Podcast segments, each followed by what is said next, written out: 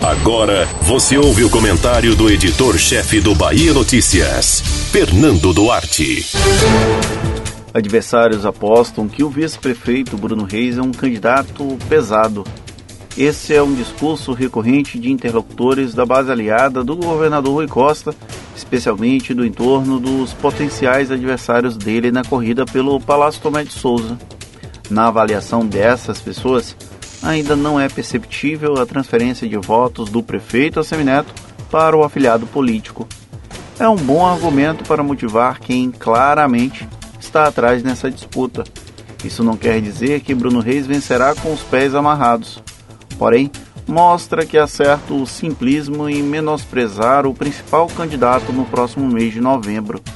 O atual vice-prefeito tem ao seu lado uma gestão bem avaliada e um potencial de rejeição menor do que os políticos mais tradicionais que seguem na disputa, exemplo de Lídice da Mata, do PSB, e Sargento Isidório, do Avante. No quesito desconhecimento, Major Denise, sabemos, lidera a corrida, porém sem expressividade testada nas urnas. Como costumam falar aliados de Bruno Reis, há uma confluência de fatores que podem torná-lo franco favorito.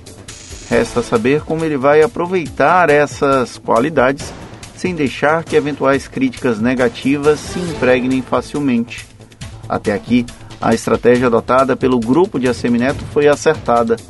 Desde antes de ser escolhido como vice, Bruno Reis deixou de ser um mero articulador nos bastidores para começar a aparecer em cargos mais executivos. Quando o prefeito optou por concluir o mandato, esse viés foi intensificado a partir da alocação de Bruno Reis na Secretaria de Infraestrutura, uma das principais ferramentas da máquina para fazer a micropolítica quando os eleitores associam obras a gestores de maneira facilitada. Mesmo fora da CENFRA, Bruno Reis seguiu sendo associado às obras enquanto era possível fazer inaugurações. Agora, já mais livre na condição de pré-candidato, passou a tratar de forma mais direcionada dos próprios rumos eleitorais.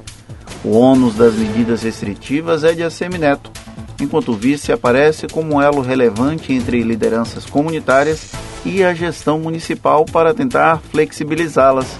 É uma narrativa importante em um contexto de pandemia e sem a campanha mais tradicional, e algo que nenhum adversário poderia dispor. Se esses adversários seguirem apostando unicamente no peso de Bruno Reis para se viabilizar na campanha eleitoral, a chance de dar errado é grande. O vice pode não ter o carisma e a musculatura política de Assemineto, mas parece estar no lugar certo, na hora certa. Mesmo que não vença no primeiro turno, chegaria à segunda etapa com mais chance do que qualquer outro nome colocado na disputa. Você ouviu o comentário do editor-chefe do Bahia Notícias, Fernando Duarte.